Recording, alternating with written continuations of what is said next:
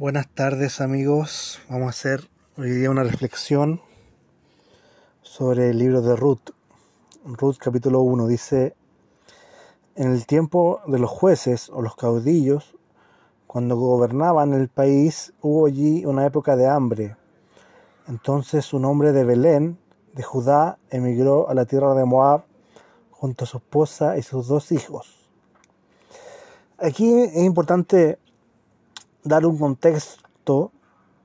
Aquí estamos en el libro de jueces, en este contexto, en un contexto en que después de que el pueblo llegara a la tierra prometida, el pueblo de Israel, empezaron a tener eh, inconsistencia en su servicio a Dios, a veces buscaban a Dios, a veces eh, iban tras otros dioses, es decir, una inconstancia espiritual.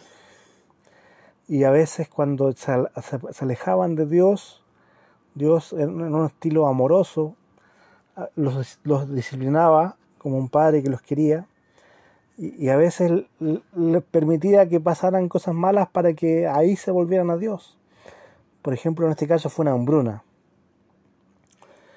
Eh, esta hambruna en este contexto puede ser como parte de una disciplina de parte de Dios para que el pueblo eh, se dé cuenta de que lo importante es Él, de que hay que volverse a Él, de que cuando nos alejamos de Dios Ciertamente hay una hambruna espiritual en nuestra vida. Algo no cuadra, algo falta.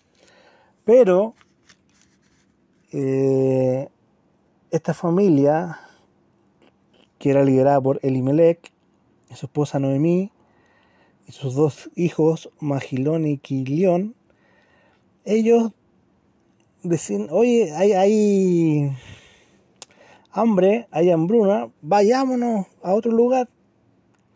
Y se fueron a la tierra de Moab, es decir, de la tierra prometida, de las promesas de Dios, fueron a una tierra que no era prometida para ellos, que no era para ellos, no era el lugar que Dios le había dado. Pero ¿por qué se fueron para allá? Porque había comida. ¿Por qué Dios se le permite la escasez en, en la vida de ellos? lo está disciplinando como nación, para que se vuelvan al Señor Todopoderoso. Pero aquí vemos que esta familia, entre comillas, huye de esta disciplina que estaba sufriendo el pueblo. Y Dios también está una imagen para nosotros que no debemos huir de su disciplina. Debemos, eh, entre comillas, enfrentarla, disfrutarla, sufrirla y entenderla, que Él es soberano, que Él es el Todopoderoso, que a veces Dios nos va a disciplinar y, van a haber hambruna, pero Él lo va a proveer. Curiosamente, él, ellos eran de, de Judá, de Belén. ¿Qué significa Belén? Casa de pan. En la casa de pan había hambruna, es decir, un nombre profético no estaba cumpliendo. Eh, y y después dice que cuando Elimelech, cuando se fueron a Moab, a la tierra extranjera que no adoraban a Dios, se fue con su esposa Noemí, sus dos, y se fueron con sus dos hijos. Aquí vemos otra cosa, otra cosa mal, es decir, desde un pecado de, apartarse de Dios, de, desconfiar en Él, eh, sus hijos se casan con mujeres moabitas, es decir, con mujeres que no conocían a Dios. Es decir, si antes habían cometido un error, ahora lo aumentaron al doble. Eh, y, y aquí viene el drama. Después vivido allí 10 años, murió, bueno, murió Elimelech y después murieron sus dos hijos, Magilón y Quilión. Y Noemí quedó viuda y sin hijos. En ese tiempo, en esa economía de 2600 años atrás, eh, una mujer que era viuda era terrible porque ahí no había pensión de invalidez, no había pensión, era la pobreza porque todos los beneficios económicos tenían los hombres, no había seguridad social. Entonces, para una mujer quedarse viuda y sin hijo era como estar además pobre. Entonces, aquí vemos que una de las consecuencias, las consecuencias de apartarse de Dios, lamentablemente cuando nos apartamos de Dios perdemos cosas, perdemos personas. ¿Por qué? Porque eh, estábamos idolatrando, teníamos ídolos. Ídolos que, que, eran más importantes que Dios. Entonces, bendito sea Dios que nos disciplina y a veces nos quita cosas, nos quita personas. Yo también he perdido personas que he querido, que he amado. Y Dios soberano, bueno, quizás lo puse en primer lugar. Pusimos personas en primer lugar en vez de Dios. Y, y, aquí dice, mi, mi amargura es mayor que la de ustedes. La mano del Señor se ha levantado contra mí. Dice Noemí. Eh, después dice, ya no me llamen Noemí, llámenme Mara, porque el Todopoderoso ha colmado mi vida de amargura. Me fui con las manos llenas, pero el Señor me ha hecho volver sin nada. ¿Por qué me llaman Noemí si me ha afligido el Señor? Si le ha hecho si me ha hecho desdichada el Todopoderoso. Aquí, después vemos, vamos a ver más adelante el relato, que Dios, que aquí reconoce la disciplina del Señor, Noemí. Que por apartarse de Dios, Dios permitió estas cosas. Aquí estaba la mano de Dios. Es decir, si perdemos a alguien que amamos, una pareja, un esposo, una esposa, o algo algo que, Dios saca a nuestra vida o que perdemos, ahí está también la mano de Dios, aunque nos duela. Y nos duele quizás a veces porque nos apartamos de Dios, incluso en la iglesia, estando en la iglesia, nos apartamos de Dios cuando, cuando no lo ponemos en primer lugar. Cuando dice su palabra, no, no buscamos a Él de día y de noche. Hoy día bueno, Chile es uno de los países que más trabaja en el mundo. Es muy fácil que el trabajo nos consuma y que sea nuestro ídolo. Porque no y decimos que no tenemos tiempo. Pero es una mentira si hay tiempo, solamente que no, no nos planificamos. Entonces, volvamos a Dios. Volvamos a amarle con todo el corazón. No esperemos que venga la amargura, el sufrimiento, la disciplina del Señor para, para que después nos damos cuenta como Noemí. Sino Hoy es el día del Señor de su salvación y Él quiere que nos volvamos.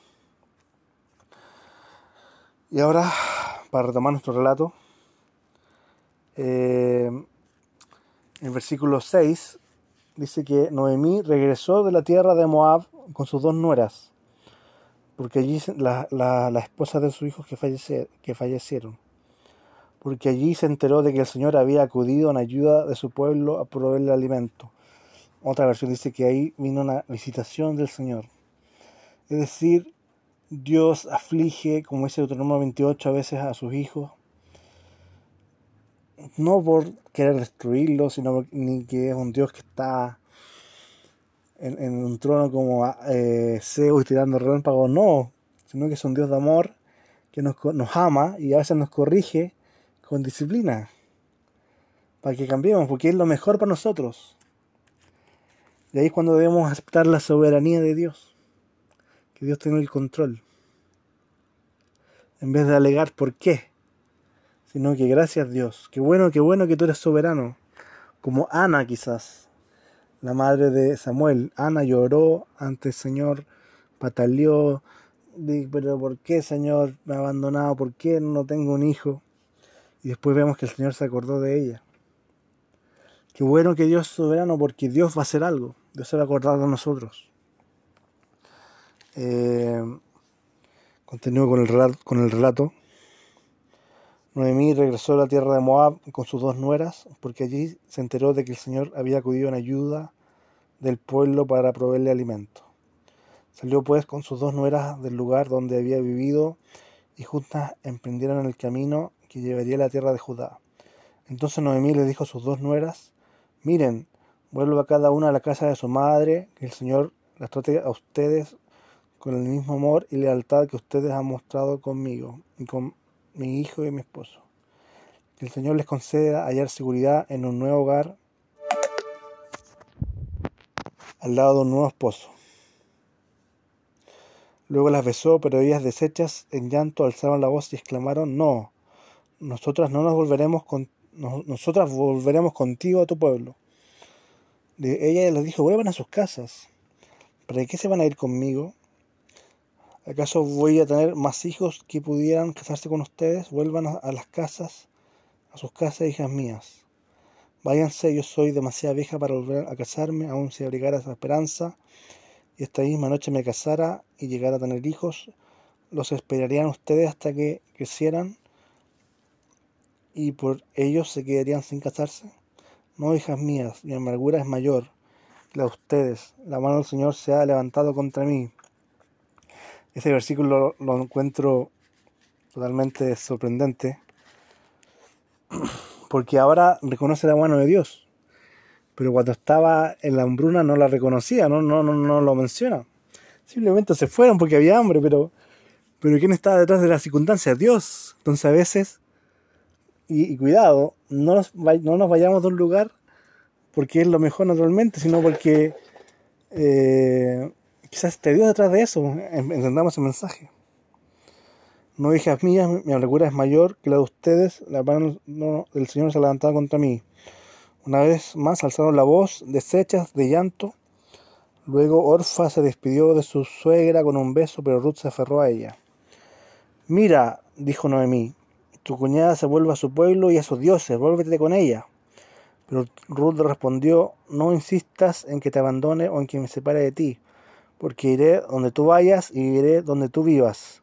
Tu pueblo será mi pueblo, tu Dios será mi Dios. Moriré donde tú mueras y allí seré sepultada que me castigue el Señor con toda severidad si me separe de ti algo que no sea la muerte.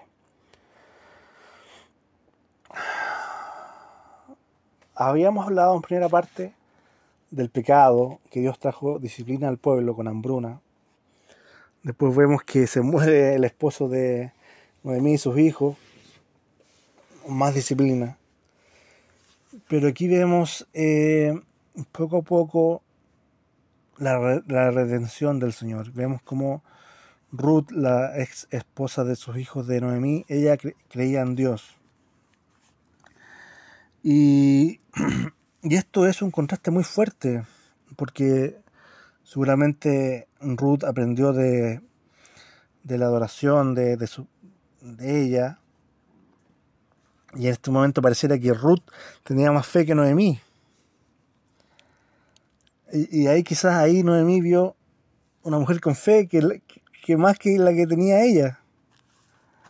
Dios quizás le estaba hablando ahí con la providencia. Y después vuelven, vuelven a Belén, vuelven a la casa de pan, vuelven a, la tierra prometida. Curiosamente, como dijo pródigo, vuelven a, la tierra, a casa del Padre. Y apenas llegaron, hubo una gran conmoción en todo el pueblo a causa de ellas. Y dijeron, ¿no es esta Noemí? Se preguntaban las mujeres del pueblo. Y Noemí decía, ya no me llamen Noemí, llámame Mara, amarga, porque el Todopoderoso ha colmado mi vida de amargura. Me fui con las manos llenas, pero el Señor me ha hecho volver sin nada. ¿Por qué me llama Noemí si me ha afligido el, el Señor Todopoderoso? Así que Noemí volvió de la tierra de Moab acompañada de su suegra, de su nuera, Ruth la Moabita. Y después, aquí vemos, aquí vemos cómo eh, Noemí reconoce la mano del Señor reconoce que Dios está detrás de todas estas cosas, que no es conciencia, porque no existe la conciencia, sino que está la disciplina del Señor que la amargó, por, porque ella, porque se habían alejado de Dios, eran como unos pródigos, que se fueron de la tierra prometida a la tierra de extranjeros, que, que huyeron de las circunstancias negativas, estando Dios presente ahí. se fueron de la casa de pan. Y yo quiero preguntarte hoy en día, ¿dónde estás tú? ¿Estás en la tierra prometida o estás en Moab? ¿Estás en la casa del pan, de pan? ¿Quién es el pan de vida? Es Cristo. ¿Estás con Cristo? ¿Estás lejos de Cristo? Dios nos llama a, volver a Él, su misericordia. Y, quiero terminar en esta condición económica de, de, de que dos viuda Noemí, era lo peor económicamente, no había plata, solamente dependía de Ruth. Ruth fue a los campos a trabajar y ahí conoce eh, a otra persona con quien después se casó y era con, vos. Y él era el, el, pariente redentor, que eh, es decir, ella no sabía, sino que fue por conciencia. Y ahí, en ese tiempo, el pariente redentor era, por ejemplo, que si una mujer está casada y muere el esposo, el, pariente más cercano tenía que darle un hijo o casarse con ella, tenía que casarse con ella para, para que no se pierda la descendencia. Es decir, vemos como la, la fe de Noemí, discúlpame, de Ruth, dio resultado. Ella tuvo fe en Dios, quizás más fe que Noemí, y Dios le proveyó, un pariente redentor le proveyó un esposo después. Entonces aquí vemos que cuando nos acercamos a Dios, nos volvemos a Él, Él nos va a restaurar. Si antes tenía un, ella tenía una relación, tenía un esposo, perdió un esposo, Dios le dio un nuevo esposo. Y uno de los hombres más ricos de Israel. Dice también la, una palabra que toda Dios bendice con su abundancia, amén, a, a su hijo, con riqueza también. Dios recompensó su fe. Entonces tenemos a ser como Ruth, que confió en Dios a pesar de las dificultades, se aferró a Él en la tormenta. Amén. Y, tuvo sobreabundancia de cosecha en la casa de pan. ¿Y quién es la casa de pan? Sabemos que Cristo es el pan vivo, que murió en la cruz por nuestros pecados, para que seamos salvos por medio de Él es el mensaje de esta noche. Que seamos salvos por medio de Él. Amén.